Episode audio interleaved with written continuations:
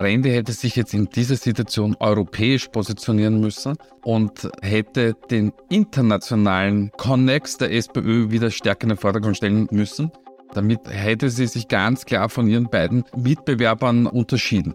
Aber aktuell, und ich meine, Randy Wagner ist ja nicht erst seit vorgestern Parteichefin, sondern schon ein ganz schönes Zeit lang, hat es einfach nie geschafft, diese Gruppen inhaltlich anzusprechen.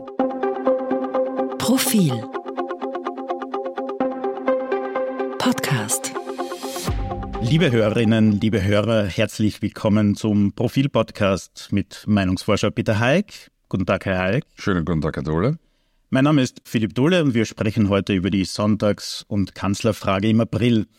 Herr Haig, medial wurde die letzten Wochen ja viel über die SPÖ, die Mitgliederbefragung und den Dreikampf zwischen René Wagner, Dosko Ziel und Babler diskutiert. Auf die Sonntagsfrage hat das jetzt derweil keine signifikanten Auswirkungen. Sind die Wählerinnen und Wähler derweil in lauer Stellung? Nein, Lauerstellung sind sie nicht, weil sie wahrscheinlich das Ganze nicht rasend finden. Das ist ja, wie gesagt, immer unser beider Blick auf die Dinge. Ähm, draußen geht es um ganz andere Dinge. Aber man hat schon ein bisschen das Gefühl, dass es dieser Klärung einfach bedarf. Und dann wird sich auf den Wählermärkten wieder etwas bewegen oder auch nicht. Denn ähm, wenn es die Erklärung gibt und äh, es bleibt die amtierende Parteichefin Parteichefin, dann gehen wir nicht davon aus, dass das irgendwelche nachhaltigen Auswirkungen, also weder nach oben noch nach unten haben wird. Äh, kommt Doskozil oder eher unwahrscheinlich aus meiner persönlichen Sicht, aber kommt Andreas Babler, äh, dann wird sich sicher auf den Wählermärkten äh, signifikant etwas verschieben. Sie haben jetzt aktuell auch abgefragt, welche der Kandidatinnen, Kandidaten um den SPÖ-Vorsitz dem Menschen am ehesten anspricht, auch unabhängig von der Parteipräferenz, von der generellen. Aber hier bekommt äh, Hans-Peter Doskozil am meisten Zuspruch vor Randy Wagner und dann als dritter Babler. Hat das auch damit zu tun, weil Doskozil am ehesten auch Menschen, jetzt sage ich mal, aus dem Konservativen und auf, aus dem FPÖ-Eck lukrieren könnte? Naja, da, da wälzen wir zum, zum x-ten Mal die Geschichte aus ähm, und ich, ich wiederhole mich schon wie die tibetanische Gebetsmühle. Ja, Hans-Peter Doskozil ähm, punktet ähm, im, im, im Mitte-Rechtslager. Noch einmal zur Klärung, nein, das sind nicht ähm, Menschen, die ähm, oder deren Eltern oder Großeltern nationalsozialistische Vergangenheit hatten, sondern sind Menschen, die äh, mittig positioniert sind, aber eher äh, konservativ geprägt sind, also die sehr, sehr sicherheitsorientiert sind, so, insbesondere was das Thema Soziales betrifft, aber auch was Militär, militärische und polizeiliche Sicherheit betrifft. Ähm, ähm, und äh, Menschen, die ähm, auf tradierte Werte ähm, besonders achten, mhm. nennen wir es einmal so. Mhm. Ähm, aber das ist so ein Sammelsurium ähm, eben aus, aus, aus ehemalig blauen Wählern, die dann zu Sebastian Kurz äh, und Türkis gewechselt sind und die wahrscheinlich auch vorher irgendwann einmal bei der Sozialdemokratie waren.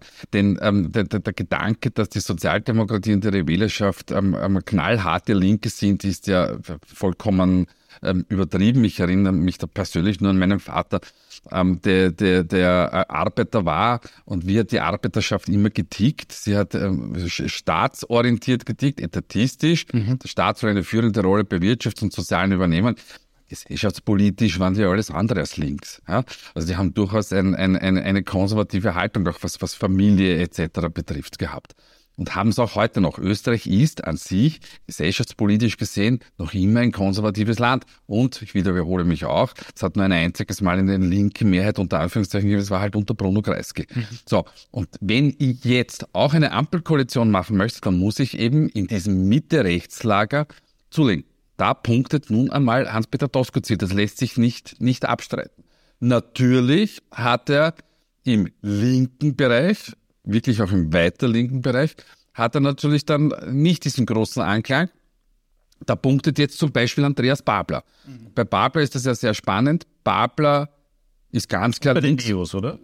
links positioniert. Ja, den Neos ist immer so ein, ein bisschen ein politischer Twitter. Die, ja. die, die, die, die, die sind mittig und dann haben sie Mitte rechts und Mitte links Leute.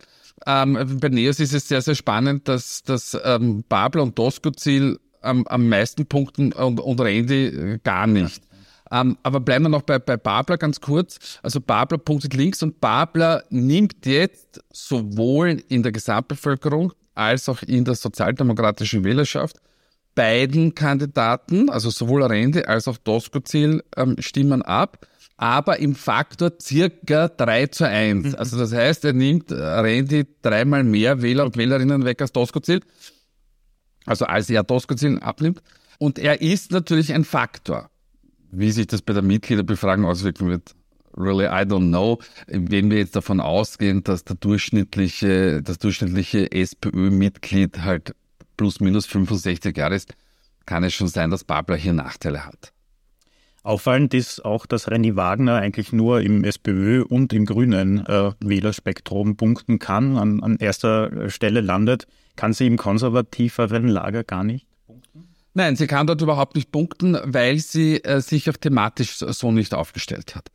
Ähm, es gibt ein sehr, sehr interessantes Interview äh, mit Anton Pelinka mhm. im, im, aktuellen Falter, ähm, den ich wirklich immer wieder gern zuhöre und lese, weil er, weil er wirklich sehr, sehr stringente und konzise Gedanken formulieren kann.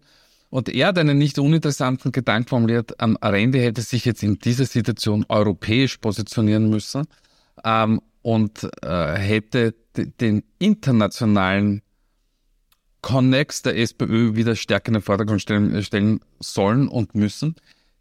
Ich weiß nicht, ob das grundsätzlich so erfolgreich gewesen wäre, aber es ist eine Option, die man hätte spielen können. Damit hätte sie sich ganz klar von ihren beiden Mitbewerbern äh, unter, unterschieden. Aber aktuell, und ich meine, Randy Wagner ist ja nicht erst seit vorgestern jetzt Parteichefin, sondern schon ein ganz schönes Zeit lang ähm, hat es einfach nie geschafft, diese Gruppen ähm, inhaltlich anzusprechen. Hm. Ein gutes Viertel wollte sich aber zu niemanden von den drei Kandidatinnen und Kandidaten bekennen. Ist das grundsätzlich ein Problem für die SPÖ? Na, das ist nicht grundsätzlich ein, ein, ein Problem für die SPÖ, weil ähm, äh, die, die, es beginnt dann irgendwann die normative Kraft des Faktischen mhm. zu wirken. Und es ist auch ganz, ganz logisch, weil es gibt einfach verfestigte Parteiwähler, eben bei den anderen Parteien, die sagen, mich interessiert A, die SPÖ nicht, schlicht und ergreifend, das nennen wir es halt hochtrabend ideologischen Gründen, oder weil mich einfach die Kandidaten und Kandidatinnen nicht ansprechen. Und da ist der Faktor, mit den, den wir hier haben, ich glaube, es sind 30, circa 30 bis 40 Prozent, ähm, ein ganz normaler Faktor. Also ich würde das grundsätzlich nicht überbewerten. Äh, in, auch in der fiktiven Kanzlerfrage ist die Lage soweit unverändert in den letzten Monaten. Äh, da kann eigentlich keiner der Kandidatinnen und Kandidaten besonders, ist besonders beliebt. Äh, wobei Randy Wagner mittlerweile doch hinter Nehammer und Kickel liegt, also deutlicher hinter den beiden liegt. Ähm, ist da die SPÖ-Chefin bereits von diesem internen Machtkampf zu beschädigt? Naja, natürlich ist es jetzt keine unterstützende ähm, oder hat da die Mitgliederbefragung natürlich keine unterstützende Wirkung. Mhm. Das ist ganz klar, weil ihre Position schlicht und ergreifend auch parteiintern in Zweifel gezogen wird. Ähm, aber die, diese Debatte ähm, gibt es ja schon länger und sie hat ja schon die längste Zeit äh, keine überbordend guten Werte. Wobei das nicht bis dato nicht so sehr ins Gewicht gefallen ist, weil Karl Nehammer und Herbert Kicke hatten die und haben sie auch nicht. Aber grundsätzlich ist es so, dass sie als Parteichefin schlicht und ergreifend nicht diese diese Stärke und Festigkeit auf die Strecke bringt, wie es nämlich natürlich ein Beispiel, das etwas hinkt, aber trotzdem wie es zum Beispiel ähm, Sebastian Kurz mhm. eben hatte, als unumstrittener ähm, sowohl Parteichef, der auch über die Parteigrenzen deutlich hinausgestrahlt hat. Das, das hat sie einfach nicht, hatte sie aber so nie, muss man sagen. In der aktuellen Sonntagsfrage ist die FPÖ unverändert auf Platz 1, äh, muss aber nach diesem beispiellosen, muss man fast sagen, Aufstieg in den letzten Jahr, in den letzten Monaten erstmals einen leichten Dämpfer hinnehmen. Er verliert drei Prozentpunkte und kommt auf 28 Prozent. Das ist zwar noch innerhalb der Schwankungsbreite, aber ist so quasi auch für die Freiheitlichen jetzt mal der Zenit erreicht. Na, ich führe es eher auf ein ganz simples, also einen ganz simplen Grund zurück und sage, es ist Ostern. Ähm, also wir haben die, die Befragung ähm, ähm, nach dem Ostermontag gestartet, also am Dienstag, mhm. und haben das eben bis Donnerstag abgewickelt.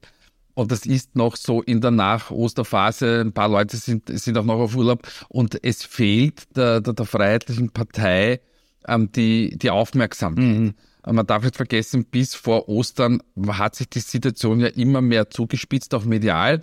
Die Freiheitlichen haben sehr gut auf der Oppositionsklaviatur gespielt. Und, und äh, die, diese, diese politische Aufgeregtheit und diese politische Fokussierung bringt ähm, einer, einer populistischen Oppositionspartei immer natürlich eine, eine besondere Aufmerksamkeit. Und von der profitieren sie dann natürlich. Ich glaube, ähm, das ist schlicht und ergreifend der, der, der derzeitigen, das derzeitigen politischen Umfeld geschuldet. Das wird auch wieder anders sein. Also ich gehe nicht davon aus, dass wir im, im Mai äh, einen, einen weiteres Absacken sehen werden, mhm. sondern wir werden die, die, die, die Freiheitliche Partei weiterhin um die plus minus 30 Prozent haben. Aber kann das nicht sein, dass, also vor, vor Ostern war ja auch noch äh, die, die Rede des ukrainischen Präsidenten, äh, zumindest die, die Live-Schalte im Parlament, dass man da auch mit solchen Aktionen ähm, quasi den Bogen überspannt hat? Nein, weil sie haben ja die Bevölkerung hinter sich. Mhm. Wir haben, ich weiß gar nicht, ob das jetzt fürs Profil war oder für, für, einen, für einen anderen Medienpartner, ob das für heute. Es gab eine Anfrage dazu. Ja. Genau. Wir haben eine, die bestand ja von uns, wir haben eine Umfrage gehabt, wo, wo eine, eine, eine deutliche Mehrheit gegen den Auftritt von Zelensky im, im österreichischen Parlament ist. Herbert Kickl hat vollkommen aufs richtige Pferd diesbezüglich gesetzt, weil ähm, den, den Österreicherinnen und Österreichern ihre Neutralität nach Jahrzehnten ähm, mittlerweile wahnsinnig wichtig ist und nach dem klassischen Wiener Spruch nur keine Wöhren ähm, halten wir uns da bitte heraus und insofern hat äh, die, die Argumentation der, der Freiheitlichen hier bei, bei der Bevölkerung Anklang gefunden. Also mhm. Also nein, man hat damit den Bogen sicher nicht überspannt. Okay. Die Kanzlerpartei ÖVP legt derweil um drei Prozentpunkte zu und kommt auf 25 Prozent. Die liefern sich jetzt quasi ein Kopf-an-Kopf-Rennen mit der SPÖ. Ähm, ist das diese, dieser leichte Zugewinn, äh, profitieren die einfach von dem Tamtam um, um den SPÖ-Vorsitz? Ja, also wir dürfen da jetzt in der, in der Interpretation nicht überzeichnen, weil es, es schwankt die ganze Zeit, seit Dezember schwanken ähm, ähm, Sozialdemokraten und, und ÖVP zwischen 22 und 25 Prozent irgendwo in der Gegend. Mhm. So, ähm, also wenn wir jetzt sagen würden, die, die, die, die Roten gehen jetzt um zwei Punkte runter, dafür geht die ÖVP um drei Punkte rauf, also das wäre zu einfach gedacht. Aber natürlich ist für die Kanzlerpartei das nicht, nicht von Nachteil, wenn es der größten Oppositionspartei oder wenn die größte Oppositionspartei mit sich selbst beschäftigt ist. Das ist gar keine Frage. Aber ich glaube, dass die ÖVP nun deutlich gefestigter dasteht, weil sie ihren Wählerschaften vermittelt hat, ähm, dass sie wieder versucht, innerhalb der Regierung mhm. das Heft in die Hand zu bekommen. Also die, die Auseinandersetzung mit den Grünen, wobei ich persönlich finde, dass die, die, die Regierungsarbeit eigentlich ganz gut läuft. Aber, aber man hat sich klarer positioniert, man bekommt wieder mehr Konturen. Ähm, das mag manchen thematisch gefallen und manchen nicht, aber der, der Partei an sich und, und, und dem Bundeskanzler tut's gut. Ähm, demoskopisch gesehen. Und das beginnt jetzt langsam zu greifen. Also insofern gibt es eine, eine gewisse Restabilisierung der ÖVP. Es wird ja, es wird äh, voraussichtlich nächstes Jahr neue, also nächstes Jahr keine Nationalratswahl stattfinden. Wie geplant ist das jetzt für Kanzler Nehammer beruhigend? Jetzt ist in der Kanzlerfrage durchaus ähm, äh, gute Werte für ihn und, und die Partei ist auch wieder auf 25 Prozent kann er jetzt beruhigt quasi naja, den Wahlkampf starten. Beruhigt würde ich den Wahlkampf natürlich nicht starten, weil ähm, es, es, es geht ja um einiges, es geht aber nicht nur um die ÖVP, sondern es geht schlicht und ergreifend darum, ähm, dass Österreich nach der nächsten Nationalratswahl eine stabile Regierung bekommt. Und äh, haben wir auch schon oft hier besprochen, all das, was wir jetzt diskutieren, kann Makulatur sein, wenn neue Listen antreten und es auch noch ins Parlament schaffen. Mhm. Wenn wir dann plötzlich ein Sechs-Parteien- oder sogar ein Sieben-Parteien-Parlament haben, dann ist eh Schluss mit lustig. Ähm, auch schon oft gesagt, weil dann wird eine Zwei-Parteien-Regierung fast unmöglich. Mhm. Dann sprechen wir von Dreierkoalition und wenn nicht sogar von Viererkoalition. Also dann haben wir, suchen Sie sich aus, skandinavische, italienische, israelische ähm, ähm, ähm, Bedingungen. Am liebsten wären wir skandinavische, weil die haben damit leben gelernt. Da gibt es auch immer wieder Minderheitsregierungen, die vom Parlament, äh, von, von einigen Parteien gestützt werden. Also das bringt uns die Zukunft und das sollte uns nicht glücklich machen. Weil auch wenn möglicherweise eine Regierung an der Macht ist, die dem Einzelnen nicht gefällt, stelle ich trotzdem immer den, die Stabilitätsfrage in den Vordergrund. Und äh, mir, mir ist es lieber, das Land hat eine stabile Regierung, die ähm, vielleicht nicht den, den allergrößten Zuspruch hat, aber Stabilität ist nun mal in Zeiten wie diesen ein, ein unglaublicher Faktor. Mhm. Die FPÖ ist ja seit Monaten auf Platz eins in den Umfragen. Ist die FPÖ quasi nach der letzten Regierungsbeteiligung so rehabilitiert, dass sich die Bevölkerung die freiheitlich wieder in einer Regierung vorstellen kann? Naja, man muss immer äh, unterscheiden zwischen vorstellen können oder wünschen würden. Ich glaube, der Wunsch ist nicht so ausgeprägt, aber wir haben die Menschen eben gefragt, ist es ganz grundsätzlich in Ordnung, wenn das die Wahlen ergeben und dann Koalitionsverhandlungen, dass, eine, dass die Freiheitliche Partei in der Regierung ist oder nicht. Da haben wir grosso modo eine, eine 50-50-Positionierung, aber 49 Prozent sagen, ja, das ist für mich in Ordnung. Ähm, und 42 Prozent sagen, das ist für mich nicht in Ordnung. Ähm, was man aber nicht mehr so sieht, ist die, die klare Ablehnung der, der Freiheitlichen. Das hat übrigens auch Anton Pellinger in in Interview ähm, herausgearbeitet. Ähm, und da stimme ich ihm nicht so, nämlich dass es diese, diese Anti-FPÖ-Mehrheit gibt weiß ich schon, es gibt einige Menschen, die sagen, ich will sie nicht in die Regierung haben, aber das hat sich ein bisschen verschoben. Mhm. Und heute ist so, wenn die die stärkste Partei sind oder wenn sie äh, über Koalitionsverhandlungen Regierungspartner sind, dann sollte das eigentlich eine Selbstverständlichkeit sein, dass man sagt, na gut, dann sind die halt auch in der Regierung. Und diese Positionierung, die hat sich, die hat sich schon verändert. Also das heißt auch für, für die Linkparteien, insbesondere für die Sozialdemokratie, ähm, das Schreckgespenst Freiheitliche Partei an die, an die Wand zu malen, wird natürlich bei einigen Wählergruppen ziehen, aber nicht unbedingt bei allen, weil dann das Argument immer von der Gegenseite kommt, ja, aber so viel besser haben es die anderen bis dato auch nicht mhm. gemacht. Auffallend ist allerdings an der Freiheitlichen Partei, ihrer politischen Vergangenheit, dass sie ja schon des Öfteren in solchen Situationen war und dass sie jedes Mal grandios ähm, in der ähm, Regierungsverantwortung gescheitert ist. Also Jahre 2000 bis 2002 und dann von 1917 bis 19, äh, von 2017 bis 2019. Ähm, und das gibt dann vielleicht dem einen oder anderen Wähler dann äh, zu denken, ob das dann so gescheit ist, dass die Freiheitlichen wieder in die Regierung kommen. Aber grundsätzlich ähm, scheint eine gewisse Rehabilitierung ähm, unter Herbert Kickel, das muss man immer dazu sagen, der ja alles andere als einen soften Kurs wird, durchwegs geglückt. Aber gibt es da Auffälligkeiten bei den Wählerinnen und Wählern, also unterschiedliche Parteizugehörigkeit oder dem naja, äh, auffallend ist zum Beispiel für uns, also dass, dass, dass sich die, die Hälfte der ÖVP-Wähler eine Regierungsbeteiligung so vorstellen können, für, für die das kein großes Problem wäre. Aber wir haben auch ein Drittel der sozialdemokratischen Wählerschaft, die sagt, ja, mein Gott, wenn, wenn, wenn sie halt stärkster werden oder zweitstärkster und in eine Regierung kommen, dann sind sie halt in einer Regierung. Und de dementsprechend wäre ich äh, bei, bei, der, bei der SPÖ vorsichtig, nur mit dieser Karte oder diesem Joker in eine Wahl zu sein. Ich muss mich inhaltlich und thematisch ähm, besser positionieren, dann wird das, das andere gar kein Thema sein. Aber fällt das jetzt nach Niederösterreich auch einfacher, wo jetzt ja eine schwarz-blaue Regierung Weiß ich nicht. Ich glaube nicht, dass, dass, dass, dass, dass äh, alle Nicht-Niederösterreicher so permanent und dauernd hm. nach, nach, nach Niederösterreich schauen. Die Landesregierungen ticken auch immer etwas anders. Ähm, problematisch könnte es für die Freiheitlichen werden, wenn in Niederösterreich grobe Schnitzer passieren. Wenn es zu einer Regierungsbeteiligung kommt, wie zum Beispiel in Oberösterreich, die jetzt schon in der zweiten Legislaturperiode sind, dann wird gar nichts passieren. Ist es eigentlich überraschend, ich meine, das ist natürlich nicht überraschend, dass 94 äh, Prozent äh, der FPÖ-Wählerinnen und Wähler sagen, äh, das wäre natürlich in Ordnung. Auf der anderen Seite könnte man sagen, okay, man, wenn ich jetzt FPÖ-Wähler wäre, finde ich das gut, dass die Regierung quasi von den Freiheitlichen vorangetrieben wird und so.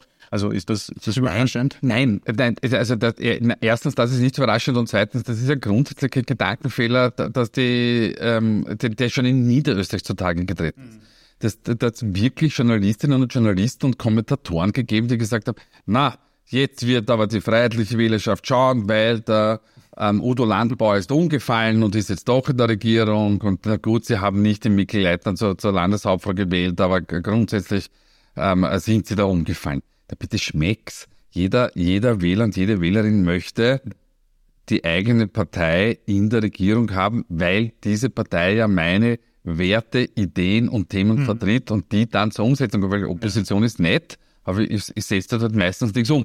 Abgesehen davon in einem, in einem äh, Konstrukt wie, wie, wie dem österreichischen politischen System, wo die Opposition ja jetzt vor einigen Jahren einige Zugeständnisse bekommen hat, sie einberufen von Untersuchungsausschüssen und so, aber grundsätzlich keinen großen Einfluss hat. Ja. Ne? Ganz anders als in den USA zum Beispiel, ja, wo das, wo das, das Parlament oder der, der Kongress, Senat und Repräsentantenhaus, also die beiden Kammern, äh, dem Präsidenten und der Regierung vis-à-vis stehen. So. Und dementsprechend ganz verständlich von freiheitlicher Seite, wir wählen die Freiheitliche Partei, damit diese in die Regierung kommt, damit sie unsere Themen vertritt. Herr Haig, wir müssen schon zum Schluss kommen. Eine Abschlussfrage hätte ich noch. Am 23. April wählt Salzburg ja einen neuen Landtag. Äh, eine Neuauflage der sogenannten Dirndl-Koalition wird es da wohl kaum geben. Und die SPÖ könnte sogar auf den dritten Platz hinter die FPÖ fallen. Ist dieses, vielleicht mit Blick äh, von heute, ist, äh, könnte das Ergebnis dieser Wahl irgendeine Auswirkungen auf die Bundespolitik haben? Das kommt ganz darauf an, was dort äh, passiert und, und wie, wie sich dann die neue Regierung ausgestaltet. Wenn wir unserer Umfrage Glauben schenken können, die jetzt aber schon einige Wochen ja. her ist, dann haben wir dort eine, eine wird die ÖVP aller Voraussicht die Wahl gewinnen und, und oberhalb der 30-Prozent-Marke bleiben. Aber wir haben eine sehr, sehr starke äh, freiheitliche Partei mit Marlene Swatzek, die ähm, in, in letzten Jahr äh, auch in, was die Beliebtheitswerte betrifft, sehr stark zugenommen hat. Und die Sozialdemokratie mit David Egger ähm, hat das Problem, dass es eine sehr, sehr starke KPÖ gibt, die ähnlich mhm. auftritt wie die KPÖ in Graz und, und der Steiermark. Ähm, also wie eine Ideologie und ja, naja, sehr, sehr, sehr sozialpolitisch genau. und gräbt damit der, der, der, der, der Sozialdemokratie aber das Wasser ab. Ähm, sie haben dort einen sehr, sehr medienaffinen Spitzenkandidaten in Herrn Danke.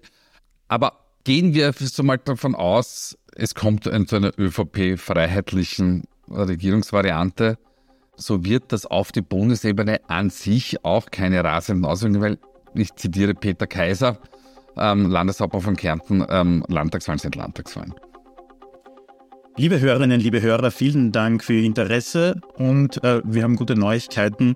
Wir werden zur Salzburger Landtagswahl auch einen frischen Podcast machen, Peter Heik und ich.